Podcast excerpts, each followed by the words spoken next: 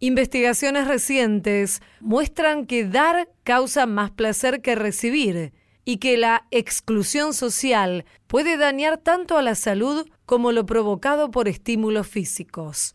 Mario Bunge, físico y filósofo de la ciencia argentino. Bienvenidas, bienvenidos a una nueva emisión de A Tu Salud por Radio Nacional. Soy Diana Costanzo y los y las invito una vez más a conocer sobre prevención, tratamiento y cuidado de la salud. Estas son las voces de los y las protagonistas un subproducto de la planta de cannabis que se demostró ya que tiene un porcentaje importante de eficacia en los pacientes con epilepsia refractaria. Comienza el segundo estudio con cannabis medicinal autorizado en la Argentina para pacientes con epilepsia refractaria. Hablamos con la médica neuróloga Silvia Cochen. Padre o una madre de un bebé menor de 10 kilos es que nosotros le hacemos este procedimiento. Fue transmitido en vivo un trasplante de hígado a una bebé para capacitar a profesionales en el hospital Garrahan. Dialogamos con el jefe de trasplante hepático de ese centro de salud, Oscar Inventarza si se están adaptando a tolerar temperaturas más bajas, pueden comenzar, digamos, su ciclo de desarrollo y reproductivo antes, al principio de la primavera. Un estudio científico reveló que el mosquito Aedes aegypti resiste temperaturas más bajas de las reportadas en investigaciones anteriores. Entrevistamos a la investigadora del CONICET en la Facultad de Ciencias Exactas de la UBA, Silvia Fischer. En la radio de todos a tu salud. Avanza el segundo ensayo clínico con cannabis medicinal. Esto es en el Hospital El Cruce de Florencio Varela, ya que se ha aprobado el protocolo correspondiente. Vamos a conversar aquí en Radio Nacional, en A Tu Salud, con la doctora Silvia Kuchen. Ella es médica neuróloga e investigadora del CONICET y tiene a su cargo este protocolo que se está desarrollando en pacientes allí en este centro de salud. Ya la estamos saludando. Hola Silvia, aquí Diana Costanzo. ¿Cómo está usted? ¿Qué tal, Diana? ¿Cómo le va? Bien, bien, muy bien. Bueno, Silvia, entonces eh, ya han tenido la aprobación formal de este protocolo para el tratamiento de pacientes con epilepsia refractaria allí en el Hospital El Cruce.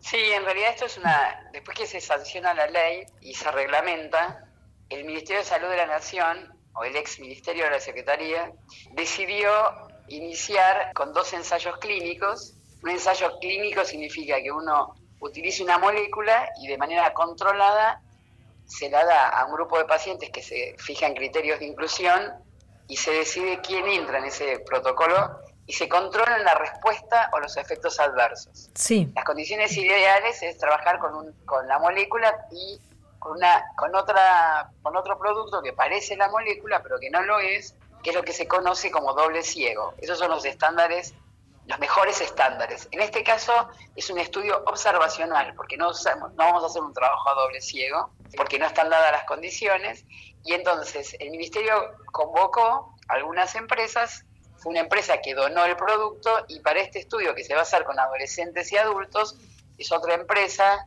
americana que es la que eh, donó el producto para que se inicie este estudio observacional. A rigor de verdad, estamos tratando de que esto se termine de concretar, hace, yo diría casi dos años. Sí. Eh, lo cual es una barbaridad en términos de que está, atrás de esto están los pacientes con sus familiares esperando que se comience esto, que son pacientes con epilepsia refractaria. Esos son los criterios de inclusión para este ensayo.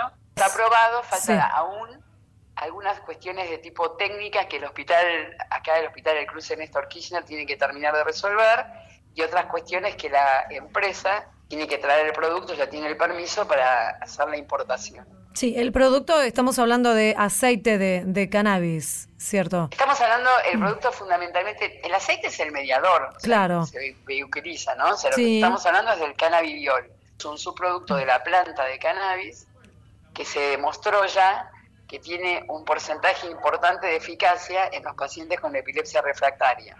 Digo esto porque el, otra, el otro subproducto es el tiene como ciento y pico, pero el otro producto es el THC, Sí. que es el que se usa más con, con fines que se dice recreativos, o sea, porque tiene más efectos psicoactivos. Tal cual, En sí. este caso lo que se va a utilizar es fundamentalmente un producto que en el preparado de extracción de la planta tiene concentraciones casi exclusivas de cannabidiol. Claro, usted nos decía que eh, hay familias con pacientes con epilepsia eh, refractaria y los propios pacientes que están a la espera. ¿Por qué se ha demorado eh, tanto este proceso? Y por otra parte le pregunto cómo se selecciona a aquellas personas que entran en, en este ensayo.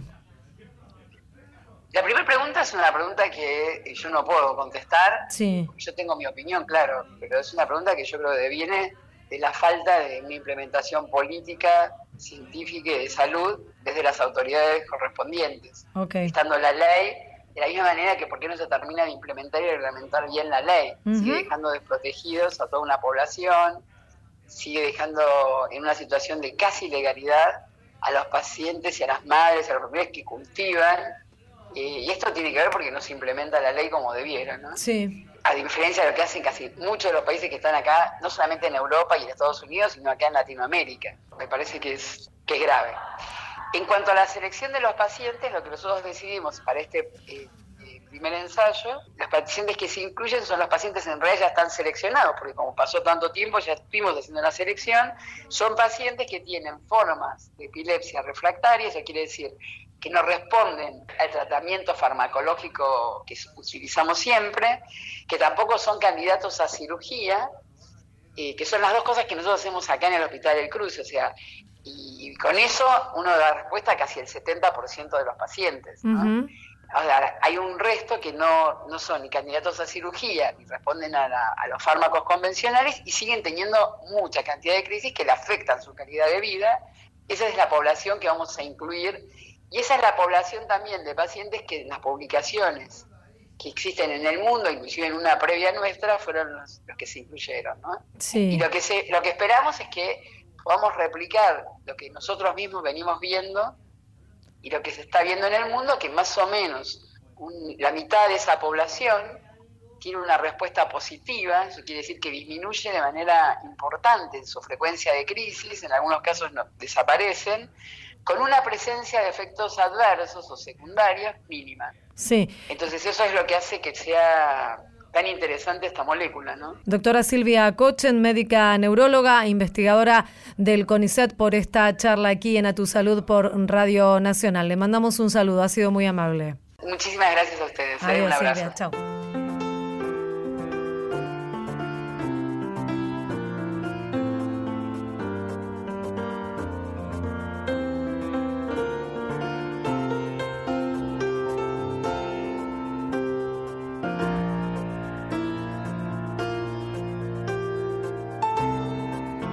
A tu salud, por la radio de todos.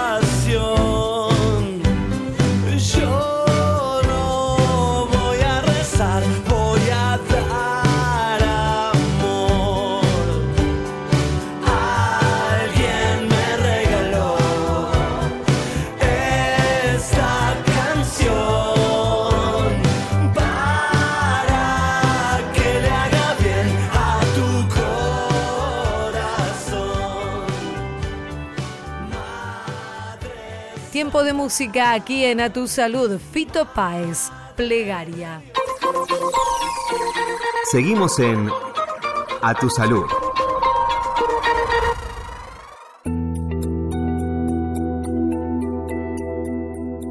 Hospital de Pediatría Garrahan fue elegido por la Organización Panamericana de la Salud para capacitar especialistas de distintos países de América Latina acerca de la manera de realizar un trasplante hepático. Como parte de este curso se decidió transmitir en vivo para médicos nacionales y también extranjeros una intervención. Y sobre este tema vamos a conversar aquí en A Tu Salud por Radio Nacional con el jefe del servicio de trasplante del Garrahan, el doctor Oscar Inventarza, con quien ya estamos conversando. ¿Cómo le va, doctor Diana Costanzo? Buena, ¿cómo le va a usted, Diana? ¿Cómo anda tanto tiempo? Bien, muy bien. Muchas gracias por atendernos, eh, doctor, en el medio, obviamente, de, sus actividades eh, diarias. ¿En qué consiste en principio esto que comentábamos al principio? Se ha elegido al Garrahan entonces eh, como un referente para eh, capacitar a profesionales del todo el continente.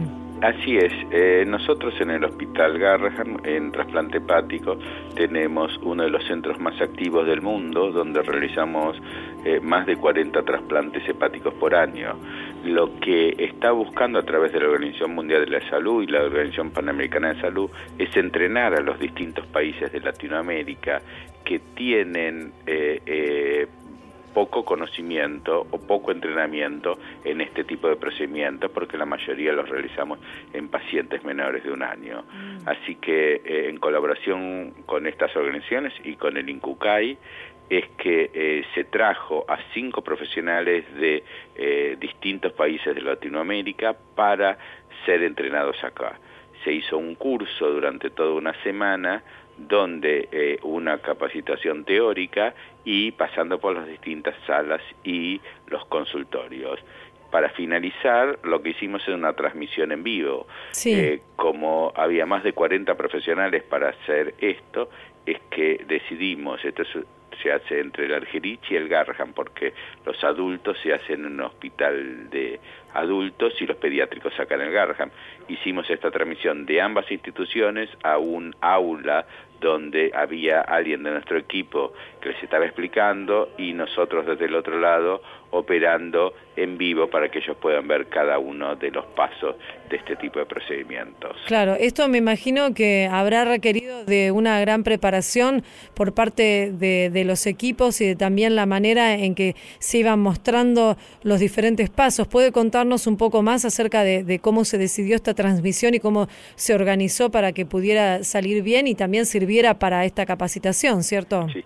Este tipo de procedimientos nosotros acá lo utilizamos casi semanalmente en el hospital Garrahan y Argerich con los donantes vivos, es decir, un padre o una madre de un bebé eh, menor de 10 kilos es que nosotros le hacemos este procedimiento. En la realidad la coordinación es, por un lado, la transmisión en vivo, más que eh, puedan ver cada uno de los pasos y cada una de las acciones que se van tomando y que se les puede explicar es algo que nosotros no lo habíamos hecho. Sí habíamos hecho este tipo de transmisiones, pero no directamente en vivo, con todas las personas hablando y pudiéndonos comunicarse directamente con nosotros con quirófano desde ambas instituciones. ¿Y cómo han valorado el resto, digamos, los profesionales que fueron capacitados esta posibilidad?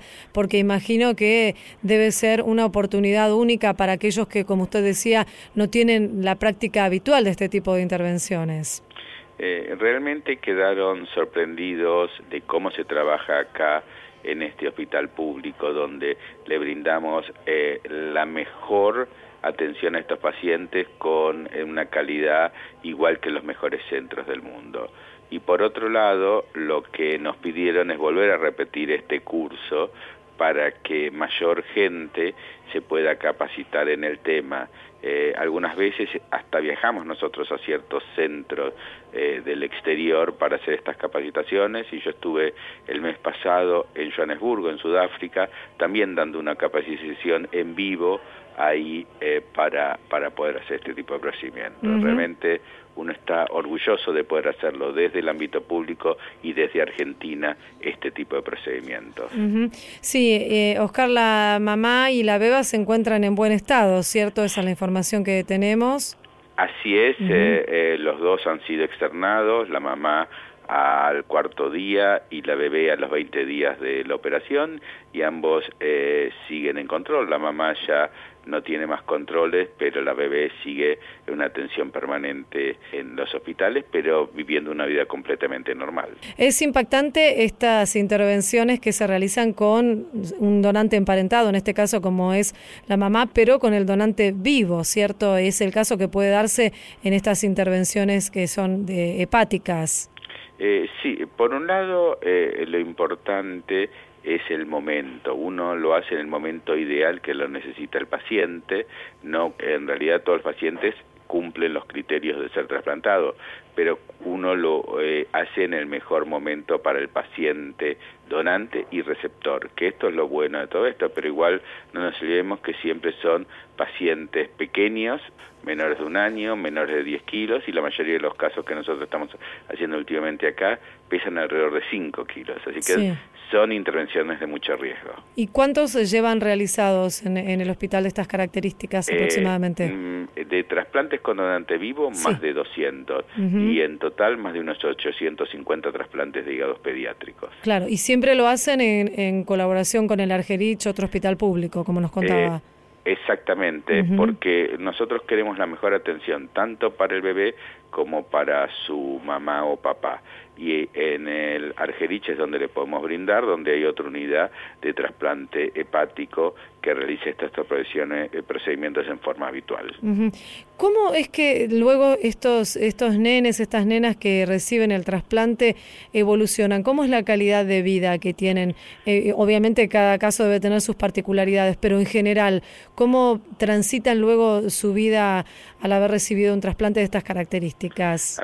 le voy a dar un ejemplo bastante simple ahora que fueron los panamericanos. Sí. Eh, cuando una paciente nuestra eh, tenía un año, le hicimos un trasplante a ella.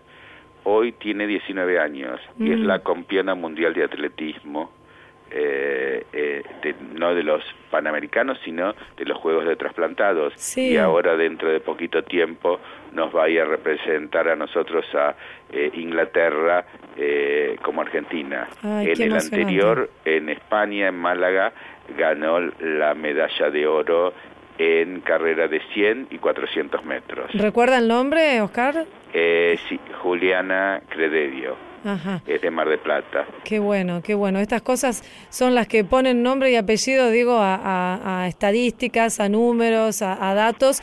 Digo, una persona que ha logrado todo esto en su vida luego de ser trasplantada de, de pequeña. La verdad que sí, es muy, es muy emotivo. Me imagino para ustedes como médicos también, ¿no? Y nosotros estamos orgullosos de poder darles a estos pacientes una segunda oportunidad en sus vidas y cada uno de ellos después elige su camino y tiene una vida completamente normal. Eh, eh, esto es así, que se casan, tienen hijos, eh, pueden estudiar, pueden hacer lo que quieran sin ninguna restricción. Queremos agradecerle, doctor Oscar Invertarza, jefe del Servicio de Trasplante Hepático del Hospital Garrahan, por esta charla aquí en Radio Nacional en A Tu Salud. Ha sido muy amable como siempre. Gracias y saludos a su audiencia. Adiós. Seguimos en A Tu Salud. Un estudio científico produjo un resultado que ha causado sorpresa, incluso vamos a confirmarlo esto, pero entre los propios investigadores. El mosquito Aedes aegypti, que vive en la ciudad de Buenos Aires y también en otras ciudades, puede completar su desarrollo a solo 12 grados de temperatura. Y esto aparentemente no ha sido reportado en otras partes del mundo ni en otros estudios. Y es por eso que estamos en comunicación con Silvia Fischer. Ella es investigadora del CONICET, también es docente en la Facultad de Ciencias Exactas de la Universidad de Buenos Aires e integra el grupo de estudio de mosquitos de esa casa de estudios. Ya le estamos saludando. Hola Silvia, aquí Diana Costanzo, ¿cómo estás? Hola, muy bien, gracias.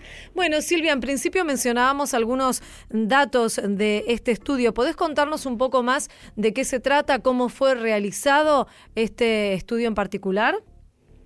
Sí, eh, este estudio nosotros lo hicimos en, en el laboratorio estudiando el desarrollo de las larvas del mosquito Aedes aegypti a bajas temperaturas.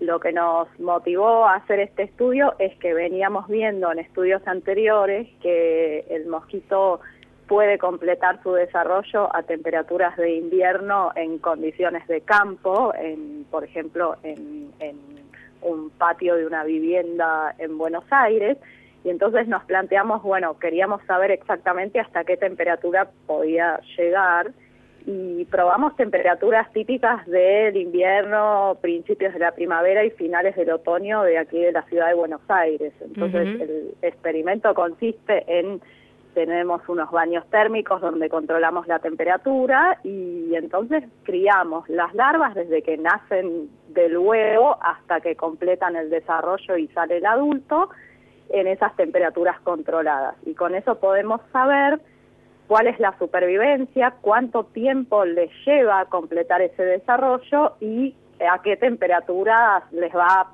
peor o a qué temperaturas no pueden completar el desarrollo. Claro, y esto reveló este dato que, que mencionábamos al principio, digamos que en realidad pueden soportar menos temperatura y pueden realizar su desarrollo a una temperatura más baja de la que se estimaba hasta ahora.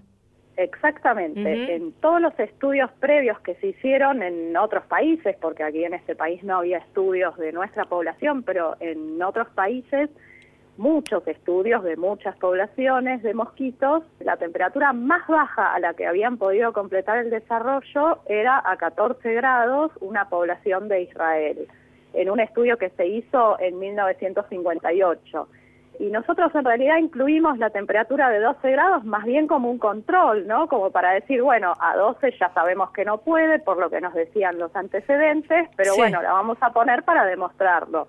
Y bueno, la gran sorpresa fue que sí completaron el desarrollo, eh, obviamente con una mortalidad bastante alta, ¿no? O sea, de cada 100 mosquitos, solamente 20, 22 pudieron completar el desarrollo, pero de todas maneras esa misma mortalidad la habían tenido a 14 grados en el estudio previo de, Israel. Ahora, esto, Silvia, ¿qué implica, digamos, que se puedan, por así decir, bancar estas temperaturas en, en su desarrollo?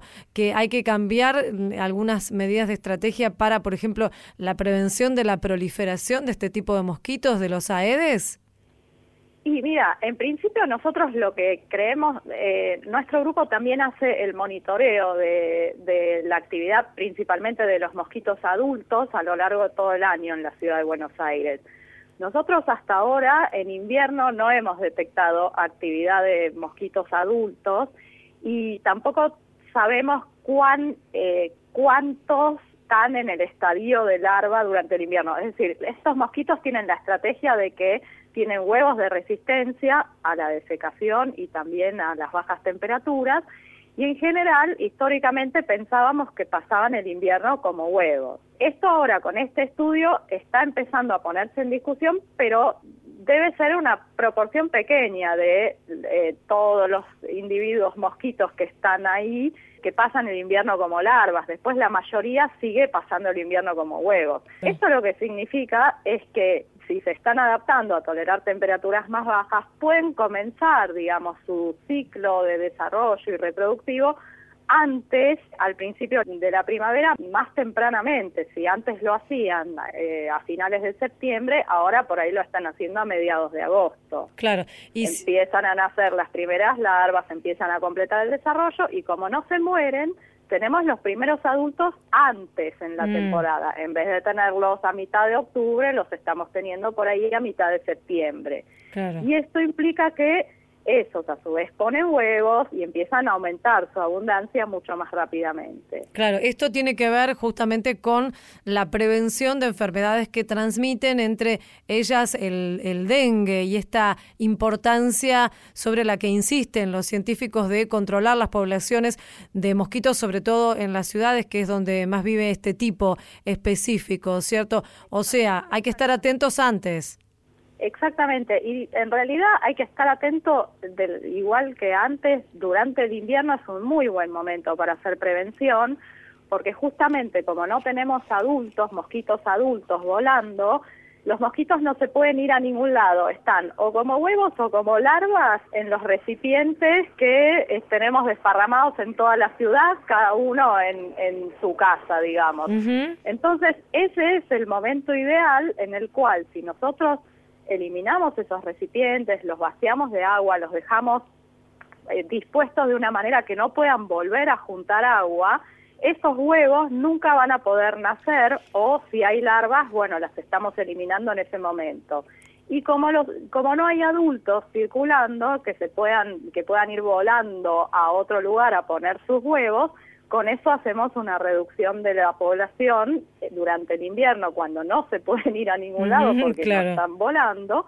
Y entonces en la primavera con eso ya arrancamos desde un número más bajo. Eso después hay que seguirlo sosteniendo durante todo el año, porque si yo hago prevención durante el invierno y después en la primavera me relajo, los huevos que hayan quedado por ahí, porque probablemente no todas las personas lo hagan y no logremos encontrar todos los, los recipientes donde están los huevos o las larvas, esos huevos que hayan quedado van a dar origen a larvas y después adultos que se puedan dispersar y puedan empezar de vuelta a reproducirse, ¿no? Sin duda. Entonces es empezar en invierno, pero después sostenerlo durante todo el año. Clarísimo. Te queremos agradecer, Silvia Fischer, investigadora del CONICET, docente en la Facultad de Ciencias Exactas de la Universidad de Buenos Aires, integrante del grupo de estudio de mosquitos en esa casa de estudios. Muchísimas gracias por esta comunicación con Radio Nacional aquí en A Tu Salud. Gracias por llamar. Adiós.